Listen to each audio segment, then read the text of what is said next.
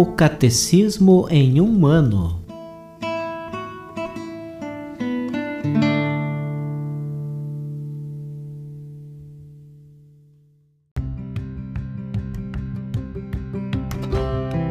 Olá, eu sou Yuri, seminarista da Diocese de Ponta Grossa, Paraná. Você está ouvindo o podcast O Catecismo em um ano Vamos ler todo o Catecismo da Igreja Católica ao longo de 365 episódios. Estamos utilizando a tradução em português apresentada pela CNBB em 2013, baseada na edição típica em latim de 1997. Baixe o plano de leitura por meio de um link que você encontra na página do Instagram O Catecismo em um Ano ou na descrição desse podcast.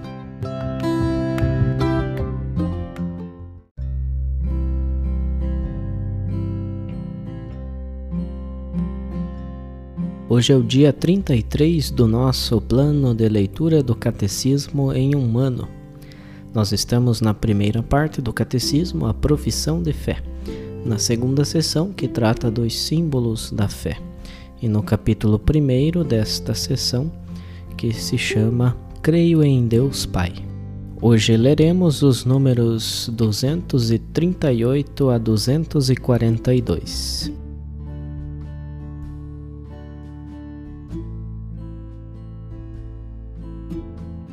Segundo, a revelação de Deus como Trindade. O Pai revelado pelo Filho. A invocação de Deus como Pai é conhecida em muitas religiões. A divindade é muitas vezes considerada Pai dos deuses e dos homens. Em Israel, Deus é chamado de Pai enquanto Criador do mundo. Deus é Pai, mais ainda, em razão da aliança e do dom da lei a Israel, seu filho primogênito. Conforme Êxodo, capítulo 4, versículo 22. É também chamado de pai do rei de Israel. Muito particularmente, ele é o pai dos pobres, do órfão e da viúva que estão sob sua proteção de amor. Ao designar a Deus com o nome de Pai, a linguagem da fé indica principalmente dois aspectos. Deus é a origem primeira de tudo e a autoridade transcendente, e ao mesmo tempo é bondade e solicitude de amor para todos os seus filhos. Essa ternura paterna de Deus pode também ser expressa pela imagem da maternidade, que indica mais a imanência de Deus, a intimidade entre Deus e sua criatura a linguagem da fé inspira-se assim na experiência humana dos pais, genitores, que de certo modo são os primeiros representantes de Deus para o homem. Entretanto, esta experiência humana ensina também que os pais humanos são falíveis e que podem desfigurar o rosto da paternidade e da maternidade. Convém então lembrar que Deus transcende a distinção humana dos sexos ele não é nem homem nem mulher, é Deus. Transcende também a paternidade e a maternidade humanas. Embora o tendo como origem e modelo, ninguém é pai como Deus o é. Jesus revelou que Deus é Pai num sentido inaudito. Não o é somente enquanto Criador, mas é eternamente Pai em relação ao seu Filho único, que só é eternamente Filho em relação a seu Pai. Ninguém conhece o Filho senão o Pai, e ninguém conhece o Pai senão o Filho, e aquele a quem o Filho o quiser revelar. Mateus capítulo 11, versículo 27. Por isso, os apóstolos confessam Jesus como o Verbo que no princípio estava junto de Deus e que era Deus. João capítulo 1, versículo 1. Como a imagem do Deus invisível. Colossenses capítulo 1, versículo 15. Como o resplendor da glória do Pai, a expressão do seu ser. Hebreus capítulo 1, versículo 3. Na continuidade deles, seguindo a tradição apostólica, a Igreja, no ano de 325, no primeiro concílio ecumênico de Nicéia, confessou que o Filho é consubstancial ao Pai, isto é, um só Deus com ele. O segundo concílio ecumênico, reunido em Constantinopla em 381, conservou esta expressão em sua formulação do Credo de Nicéia e confessou: O Filho único de Deus, gerado do Pai antes de todos os séculos, luz da luz, Deus verdadeiro de Deus verdadeiro, gerado, não criado, consubstancial ao Pai.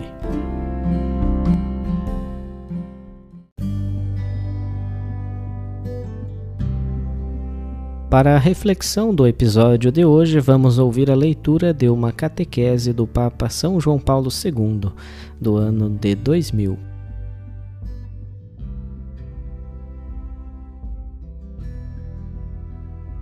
João Paulo II, Audiência Geral, quarta-feira, 9 de fevereiro de 2000.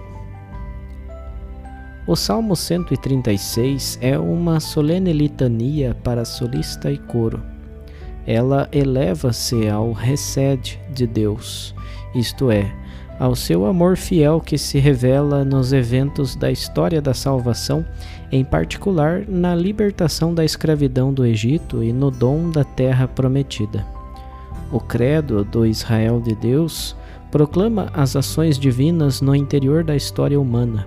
O Senhor não é um imperador impassível, aureolado de luz e relegado aos céus dourados. Ele observa a miséria do seu povo no Egito escuta o seu clamor e desce para o libertar, conforme Êxodo capítulo 3, versículos 7 e 8.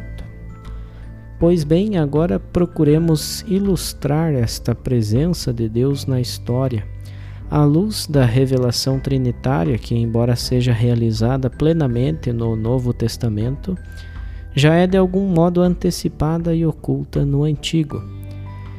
Iniciaremos, pois, com o Pai, cujas características já se podem divisar na ação de Deus que intervém na história como Pai amoroso e solícito para os justos que a Ele clamam. Ele é Pai dos órfãos e defensor das viúvas, conforme o Salmo 68, versículo 6. É Pai também em relação ao povo rebelde e pecador. Duas páginas proféticas de extraordinária beleza e intensidade introduzem um delicado solilóquio de Deus com os seus filhos degenerados. Nele, Deus manifesta a sua constante e amorosa presença no enredo da história humana. Em Jeremias, o Senhor exclama: Sou como um pai para Israel Porventura, não é ele o meu filho querido, ternamente amado por mim? Todas as vezes que falo contra ele, mais viva se me torna a sua lembrança. O meu coração comove-se ao pensar nele. Terei compaixão dele. Jeremias capítulo 31, versículos 9 e 20. A outra estupenda confissão de Deus lê-se em Oséias, quando Israel era ainda menino, eu o amei e chamei do Egito o meu filho. Eu ensinava Efraim a andar, trazia-o nos meus braços, mas não reconheceram que era eu quem cuidava deles. Segurava-os com laços humanos, com laços de amor, fui para eles como a espuma que acariciava as suas faces, e dei-lhes alimento. O meu coração dá voltas dentro de mim, comove-se a minha compaixão. Oséias capítulo 11, versículos 1, 3, 4 e 8. Destes trechos bíblicos, devemos tirar a conclusão de que Deus Pai, de modo algum, é indiferente em relação às nossas vicissitudes. Antes, ele chega a enviar o Filho primogênito precisamente ao coração da história, como afirma o próprio Cristo no diálogo noturno com Nicodemos. Deus amou de tal modo o mundo que lhe deu seu Filho único, para que todo o que nele crer não pereça, mas tenha a vida eterna. Porque Deus não enviou seu Filho ao mundo para condenar o mundo, mas para que o mundo seja salvo por ele. João capítulo 3, versículos 16 e 17. O Filho insere-se no interior do tempo e do espaço como o centro vivo e vivificante que dá sentido definitivo ao fluir da história, salvando-a da dispersão e da banalidade. Em particular, para a cruz de Cristo, fonte de salvação e de vida eterna, converge toda a humanidade com suas alegrias e as suas lágrimas, com a sua conturbada vicissitude de bem e mal. E eu, quando for levantado da terra, atrairei todos a mim. João capítulo 12, versículo 32. Com uma frase fulgurante, a carta aos Hebreus proclamará a perene presença de Cristo na história. Jesus Cristo é o mesmo ontem, hoje e para sempre. Hebreus capítulo 13, versículo 8. Para descobrir sob o influxo dos eventos esta presença secreta e eficaz, para intuir o reino de Deus que já está no meio de nós, é necessário ir para além da superfície das datas e dos acontecimentos históricos. Aqui entra em ação o Espírito Santo. Embora o Antigo Testamento ainda não apresente uma revelação explícita da sua pessoa, podem bem apropriar-se a ele certas iniciativas salvíficas. É ele que move os juízes de Israel, conforme Juízes capítulo 3, versículo 10. Davi, em primeiro livro de Samuel, capítulo 16, versículo 13. E o rei Messias, em Isaías, capítulo 11, versículos 1 a 2, e no capítulo 42, versículo 1. Mas, sobretudo, é ele que efunde nos profetas, os quais têm a missão de revelar a glória divina oculta na história, o desígnio do Senhor subjacente às nossas vicissitudes. O profeta Isaías apresenta uma página de grande eficácia que será retomada por Cristo no seu discurso programático na sinagoga de Nazaré. O Espírito do Senhor está sobre mim, porque ele me ungiu, enviou-me a levar a boa nova aos que sofrem, a curar os de coração despedaçado, a anunciar a libertação aos prisioneiros, a proclamar um ano de graças da parte do Senhor conforme Isaías capítulo 61, versículos 1 a 2 e Lucas capítulo 4, versículos 18 e 19.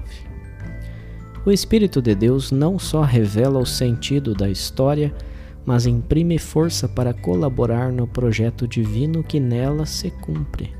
À luz do Pai, do Filho e do Espírito, a história cessa de ser uma sucessão de eventos que se dissolvem no abismo da morte mas torna-se um terreno fecundado pela semente da eternidade, um caminho que leva àquela meta sublime em que Deus será tudo em todos. Primeira carta de São Paulo aos Coríntios, capítulo 15, versículo 28. Cada um de nós, então, ao balbuciar alguma coisa do mistério da Trindade operante na nossa história, faça sua a admiração adorante de São Gregório de Nazianzo, teólogo e poeta, quando canta: Glória a Deus Pai e ao Filho, Rei do Universo. Glória ao Espírito, digno de louvor e inteiramente santo. A Trindade é um só Deus que criou e preenche todas as coisas, vivificando tudo como seu Espírito, a fim de que toda a criatura cante ao seu sábio Criador, causa única do viver e do perdurar, mais do que qualquer outra, a criatura racional sempre o celebre como grande Rei e bom Pai.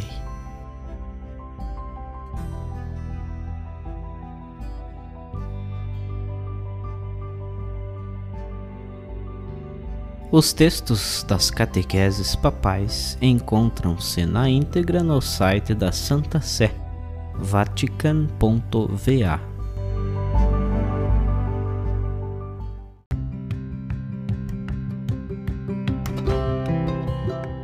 Você acaba de ouvir mais um episódio do podcast O Catecismo em um Ano. Continue nesse bom propósito de aprofundar o conhecimento e a vivência da fé católica e procure participar da sua comunidade. Rezemos por todos que estão fazendo esse caminho de leitura do Catecismo. Até amanhã!